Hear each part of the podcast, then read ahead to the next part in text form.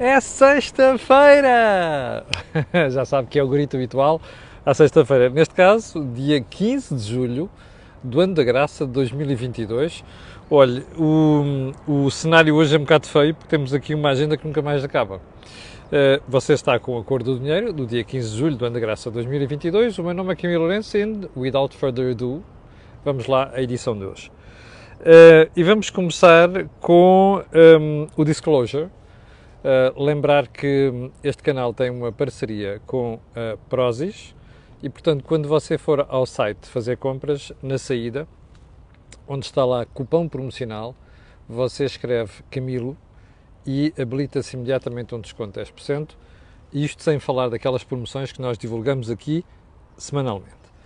Um, antes também de irmos ao programa de hoje, vou só lembrar que na segunda-feira vamos ter aqui uma, vamos ter aqui não, vamos ter, depois vai haver uma surpresa, uma conversa improvável onde vamos falar de educação.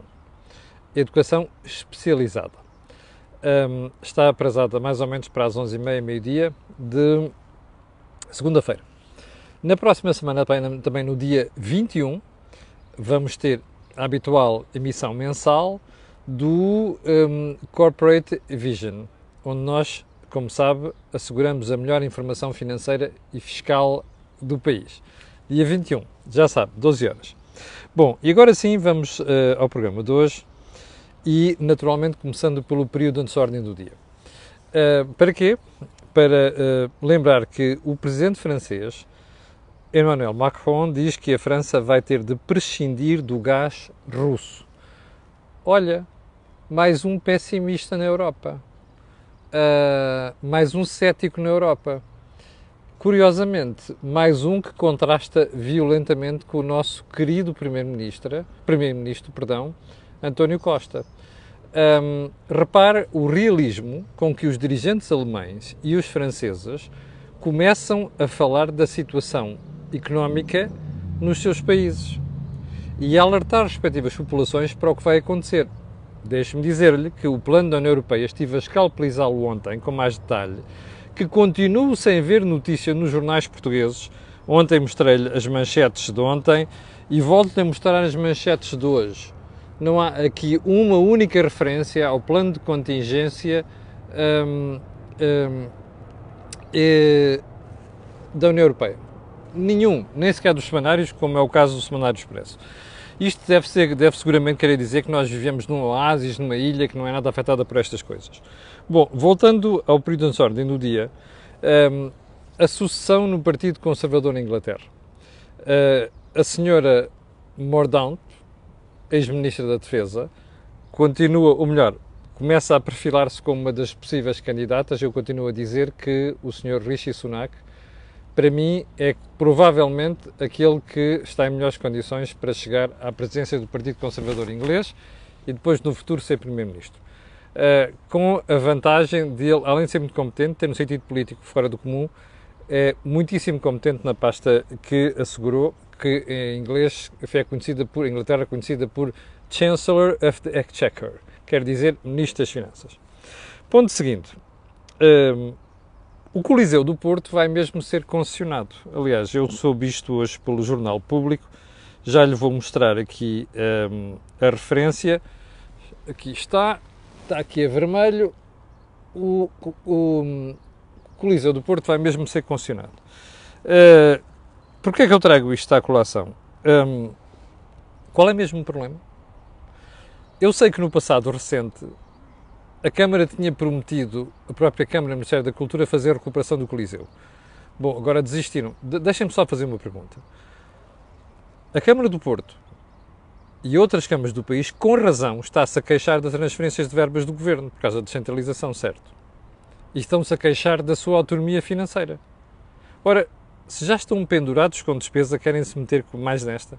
Pá, deixem lá fazer a concessão daquilo e quem ficar com, com o espaço poder fazer as respectivas obras. Acho eu que é sensato, não percebo este tipo de polémica, a não ser pelos malucos que o Estado tem que estar presente em tudo. Abaixo daquela notícia do público, na manchete, está outra, igualmente importante. Repare como até uma complementa a outra. Aliás, muito uh, sensata a forma como o público pôs isto na manchete. Porque abaixo da notícia da concessão do, do, do Coliseu do Porto, parece, uma história sobre descentralização. E sabe o que é que diz essa história? O governo só passou às câmaras metade do que queria na saúde. Bom, já como expliquei aqui, há três áreas onde o governo não respeita aquilo que era transferir para as câmaras o que elas naturalmente precisavam por causa da transferência de poderes. Educação, já falámos aqui várias vezes. Saúde, também já falámos, está aqui a confirmação no público. E mais uma na Segurança Social, nomeadamente através das funções que depois ficam entregues às IPS e assim por aí adiante. Portanto, não consigo perceber como é que com esta dificuldade já com a descentralização continua a haver gente com pancada sobre não tem que ser um organismo público a recuperar lá o Coliseu do Porto. Bom, ponto seguinte aqui na, na agenda, uh, a direita social do CDS. Eu não resisto a dizer isto. Como sabe, uh, tenho sido um crítico muito violento da direita nos últimos anos uh, e a forma como o CDS foi conduzido nos últimos praticamente 10, 15 anos é uma coisa que me faz espécie. Porque a gente olhava para o CDS e não percebia qual era a diferença em relação ao PSD e às vezes em relação ao PS. Nuno Melo, que agora quer recuperar o CDS, anda aí numa fona a tentar dar a volta àquilo, a ver se o CDS consegue voltar à Assembleia da República. E uma das coisas que afirma é que o, CDS é uma, assegura a sua função política de estar na direita social. O que é que é direita social? Sinceramente. Eu tenho a certeza que haverá gente a encontrar uma definição para isto. O senhor Alexis Tocqueville, quando analisava a política francesa, costumava dizer que era preciso a subtileza de um teólogo para distinguir a diferença entre os partidos franceses. Já então, eu acho que o Sr. Alexis Tocqueville devia estar a falar para o futuro, para os partidos em Portugal, nomeadamente à direita. Eu não sei o que é direita social e, sobretudo, mesmo que o Nuno Melo ou outra pessoa qualquer me arranje uma definição para direita social, vou continuar sem perceber qual é a diferença entre o CDS e os outros partidos. Portanto, se o CDS quer continuar fora do Parlamento, acho que faz muito bem continuar assim. O CDS perdeu a oportunidade histórica de situar claramente à direita o Chega ocupou esse lugar e agora está tramado. Mas pode ser que, eu é que esteja enganado no meio desta história toda. Bom, assuntos principais de hoje. Você recorda-se que ontem eu tinha dito aqui que havia uma falha no raciocínio do Dr. Pedro Cisa Vieira. O que é que o Cisa Vieira disse? Uh, disse ao meu jornal, ao jornal de Negócios, numa entrevista, disse qualquer coisa como, deixe-me lá ir aqui, que é para não cometer nenhuma galga, ok? Aliás, é, é o meu artigo de hoje no Jornal de Negócios. Ele disse isto. Um, Portugal vai deixar de ser olhado ao lado dos, abrir aspas, mal comportados na dívida pública. Fechar aspas. Eu ontem critiquei isto aqui porque ele dizia mais, dizia que Portugal até vai colocar a dívida abaixo de países como a França, a Bélgica, para não dizer Espanha. A Espanha, como sabem, é um caso perdido, não vale a pena eu voltar ao assunto. Tenho falado muito disso aqui. Mas vamos analisar esta frase de, de, de Pedro Cisa. Eu ontem disse-lhe assim, há aqui uma falha. Qual é essa falha? É muito simples nisto.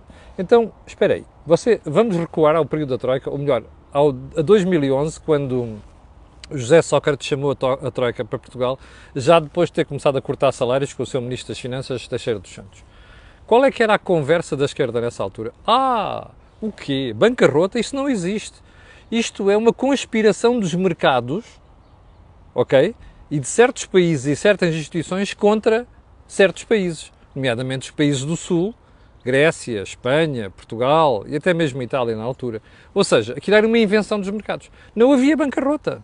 É tudo uma treta inventada por esta gente que queria impor austeridade aos países do Sul. Ou seja, queria impor cortes de salários, cortes de pensões, porque os gajos eram os tipos chatos, pá. Percebe? Não havia. Não havia. Não havia bancarrota. Era tudo uma conspiração. Um dos partidos que alinhou nisto chamou-se Partido Socialista. Bom, chamava-se Partido Socialista. Algumas das pessoas que venderam esta teoria ao país estavam no Partido Socialista e estão no Partido Socialista. Algumas das pessoas que venderam esta teoria ao país estavam no governo com Pedro Cisa, Pedro Cisa Vieira e estão no governo. Um deles chama-se António Costa. O outro é Pedro Nuno Santos, mas coitado, esse já se converteu, já percebeu que não são os alemães que ficam a tremer das pernas, somos mesmo nós. A pergunta é esta. Então, durante 10 anos, a esquerda, nomeadamente o partido do Dr. Cisa Vieira, andou a dizer que isto era uma invenção dos mercados. E que isto era uma conspiração de certas forças para impor austeridade versus cortes de salários e pensões a Portugal, a Espanha e outros. Não é? Então agora vem dizer que há mesmo mal comportados na dívida? Não estou a perceber isto. Você está a perceber a vergonha que é o Partido Socialista? Está a perceber o que é, que é a vergonha que é a esquerda e a extrema-esquerda? Fazem estas figuras. O Joaquim Aguiar tem toda a razão, e o Jorge Marrão, quando nos think tank andam a dizer há anos que a função do PS nesses últimos sete anos foi tentar fazer esquecer os disparates de António Costa. Perdão, de hum, José Sócrates. Estes senhores andaram a vender a teoria de que a austeridade era uma coisa inventada, conspiração dos mercados, queriam mal aos países do Sul. E agora são os primeiros a dizer em entrevista, repare, ninguém perguntou isto a Cisa Vieira, foi ele que afirmou, não, nós vamos distinguir dos outros. O que ele quer dizer é o seguinte, como nós vamos ter a dívida mais baixa que os outros, nós saímos do grupo dos mal comportados. Afinal, existe mesmo mal comportados. Isto é, quem não respeita regras de finanças públicas sãs está tramado. É isto que Pedro Cisa Vieira está a dizer. Bom, agora vamos levar o raciocínio mais adiante. Como você percebeu ontem, em Itália, o Sr. Draghi admitiu-se. O que aconteceu? Os prémios de risco, taxas de juros de Itália dispararam logo. Porquê? Porque os mercados sabem que a Itália não tem as finanças públicas equilibradas. Ora, a pergunta é esta. Quando os mercados começarem a atacar seriamente Itália, Grécia e aqui ao lado de Espanha, admitindo que não vão atacar Portugal, ok? O Cisa Vera vai dizer o quê? Vai dizer é uma conspiração dos mercados? Ou vai dizer não, a culpa é deles porque, entretanto, não acautelaram o respeito pelas regras sãs de finanças públicas? É esta a pergunta que eu tenho. Aliás, já deixei esta pergunta, mandei outra mensagem, aliás, várias mensagens ao Cisa Vieira a dizer isto. E já agora eu volto a dizer, a dizer o que disse ontem. Espero que o Cisa Vieira se enganar nas suas previsões sobre estarmos abaixo de Espanha, Itália, França, eh, perdão, e, e Bélgica na dívida pública, depois venha pedir desculpa no Jornal de Negócios, numa entrevista, a admitir que errou. Só espero isto. Bom, ponto seguinte. Uh, vamos para os assuntos principais de hoje. O novo aeroporto. O Jornal de Negócios, eu vou-lhe vou mostrar aqui, traz em manchete hoje uma história muito interessante, que é uh, um estudo, da, ou melhor, um estudo feito para a Confederação de Turismo de Portugal que diz que a solução de Alcochete vai fazer perder 17 milhões de turistas ao país. Um, isto tem a ver com não se faz ao, uh, ao Montijo, não se faz Alcochete, faz-se Montijo, faz-se Alcochete, faz-se só uh, Montijo para, para completar a Portela, ou então para-se tudo e começa a construir Alcochete. Bom, isto é conversa, como você já percebeu, de lobbies. Bom, nós jornalistas cumprimos a nossa função, quer dizer assim, estes dizem isto, vamos lá fazer uma história sobre isto. Aqueles dizem aquilo, vamos lá dar o, espaço e a opinião. É a nossa função como jornalistas, portanto, nada de opor aqui ao Jornal de Negócios. Mas a questão fundamental, ainda mais é meu jornal, como vocês sabem. Portanto, a questão aqui é esta. Toda a gente quer dizer alguma coisa sobre o aeroporto. Toda a gente quer dizer, dizer alguma coisa sobre turismo, toda a gente quer dizer alguma coisa sobre o futuro do turismo. Mas há uma coisa é certa. Eu já estou como, como o Alqueva. Construam porra. Ou seja, não vale a pena andarmos com esta conversa. Ai, é isto, não sei quantos. É aquele cenário, meus senhores sem aeroporto no Montijo, para já, não há solução. Alcochete não vem a tempo. Como já disse aqui várias vezes, eu acho que Alcochete é a solução de fundo. A questão não é essa, a questão é o imediato. Portanto, o mais importante neste momento é, é pá, construam aquela brincadeira que até já deviam estar feita, já devia estar feita no Montijo. Nós não temos alternativa, se queremos ser país de turismo, não que temos alternativa àquela solução. E já agora, pensem mesmo antes de fazer afirmações sobre Beja e o Diaba 4, ok? É apenas uma sugestão. Portanto, como você vai ver nos próximos tempos, eh, eu já ouvi tanta coisa. Nos últimos dias já vi gente a recuperar a ideia da, da porcaria da OTA, está a perceber? Com o argumento de que a maior parte do tráfego está no norte do país, acima do, do, do Tejo, não abaixo do Tejo. Isto vai haver opiniões para todos. Para tudo. Não esqueça de uma coisa: lobbies, ok? Isto é que é o ponto fundamental. Lobbies. Bom, hum, segundo ponto. A propaganda dos aumentos no Estado. Você viu ontem eu rir-me a bandeiras despregadas com a informação que o DN deu, não é rimo do DN, a informação que o DN deu sobre o Estado, o Governo queria reservar já este ano 20 milhões de euros para aumentos na função pública. Eu rimo aqui e perguntei-lhe isto está para quanto? Eu tive a fazer as continhas. Sabe quanto, qual é a percentagem que este ano vai haver, de, aliás, qual é a percentagem de funcionários públicos que vai ser abrangido pelos aumentos este ano? Não chega a 6%. Portanto, isto é aquilo que você tem de propaganda. Mas isto é António Costa, não esteja surpreendido, não é? Isto é uma coisa que já dura há sete anos. É, anunciamos isto, falamos daquilo, mostramos aquele outro, damos uma benesse aqui, não dá nada, depois cortam tudo, depois não, os apoios não chegam. É tudo propaganda de António Costa. Bom, ponto seguinte. Seguro Social no SNS. Como se recorda, tinha ficado a falar aqui de um artigo que a doutora Nazaré Costa Cabral, a título pessoal, eu acho que estas coisas a título pessoal, depois não são a título pessoal, aquilo acaba sempre por refletir uma imagem da instituição. Uma reflexão que ela veio fazer sobre o financiamento do SNS. Como é que o SNS é financiado hoje em dia? Como sabe, pelo Orçamento de Estado. O problema é, como você sabe também, é sempre cronicamente deficitário o financiamento do SNS. A gente chega a meio do ano e os hospitais começam a dizer não tenho dinheiro. E depois vem o Ministério das Finanças, pumba, despeja dinheiro lá para cima. Isto não é nada. Não há objetivos, não há critérios de produtividade, não há nada. O que a doutora Nazaré Costa Cabral está a dizer é o seguinte. O SNS, que precisa de ser financiado de outra maneira, uma espécie de seguro social. Quantas vezes você já ouviu esta conversa aqui? Você dirá, ah, isto é privatizar. É porra nenhuma, desculpe uma expressão, de caserna. Não é nada, percebe? Repare, o ADSE é privatizar o serviço de saúde de quem trabalha para o Estado? Não é. Bom, uh, aliás, o Dr. Salazar costumava ser, tinha coisas tão socialistas como a criação do ADSE. Da ADSE. Há 1,3 milhões de portugueses que são abrangidos pelo seguro chamado ADSE. Há 3,3 ou 4 milhões de portugueses já que têm seguro de saúde privado. Bom, porque o SNS não está a prestar a sua função. Que tal se criasse um seguro social, com uma componente social, inclusive é financiado pelo próprio Estado, para quem não pudesse pagar? Para quê? Para depois as pessoas escolherem onde querem ir. Repara, aquele hospital é melhor do que este, até um hospital público, percebe? Então eu vou para aquele, não tenho de estar sujeito a tenho que ir aqui ali ou, ou aquele outro, percebe? É óbvio que a análise é muito mais fina do que isto, não é? Mas, grosso modo, é disto que se trata. Ora, a Nazaré Costa Cabral faz muito bem em levantar esta questão, até porque ela diz o seguinte, bem, isto até era uma boa forma de percebermos se, do ponto de vista de produtividade, como é que nós estimulávamos a produtividade de um próprio SNS. Ora, você dirá, é pá, isto vai, cair, vai contra tudo aquilo que este governo, a extrema-esquerda, o Bloco e o PCP defendem. Pois é, mas repare uma coisa: enquanto ficarmos agarrados a esta gentinha que está presa ao passado, o SNS vai ser a desgraça que se é neste momento. E você, você vai, ter, vai ter o pântano que hoje é, o caos que você vive hoje em dia no SNS. Só uma, uma pergunta: por acaso está-se a lembrar uh, dos assuntos das urgências? Já ninguém fala dele, pois não? Agora as manchetes são os incêndios que isto cai na normalidade, percebe?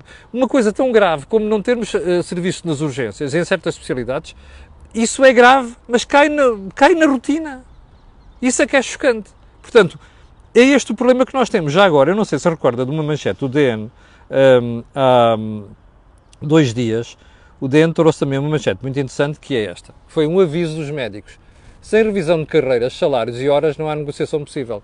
Não sei se já percebeu, mas... Ah, e já agora vou-lhe acrescentar isto com outra manchete, que é a do I2 que é este senhor que dá aqui esta entrevista no Jacinto e diz assim: há médicos que vão entrar com salários que são o dobro dos colegas a fazer o mesmo. Está a ver qual é, qual é o problema do SNS? É isto. É que você vai acrescentando remendos sobre remendos e chega a esta conclusão, que é, com as novas regras, os médicos que vão entrar agora vão receber mais do que aqueles que já lá estão. Repare, isto é um desastre, percebe? É um desencorajamento para quem já lá está. O SNS é isto hoje em dia. É um edifício criado em 1979, completamente obsoleto, a cair aos pedaços, e esta malta, em vez de refazer o edifício todo, em vez de mexer só na fachada, percebe? Vai acrescentando remendo aqui, remendo ali, e neste momento é uma manta de retalhos. Isto não tem solução como está. Portanto, a proposta da Nazaré Costa Cabral faz todo o sentido. Vamos ver se alguém pega nisto em Portugal. Desgraçadamente, continuamos sempre com medo do populismo e, sobretudo, da extrema-esquerda. Bom, Ponto seguinte, a Comissão Europeia reviu ontem o crescimento do PIB para este ano e disse que Portugal vai crescer 6,8%, ao contrário dos 6,5%. Porquê? Porque o primeiro semestre do ano foi fantástico, o trimestre foi fantástico, não sei das quantas. O Medina ficou eufórico com isto. Ah, vamos crescer acima da média europeia e tal.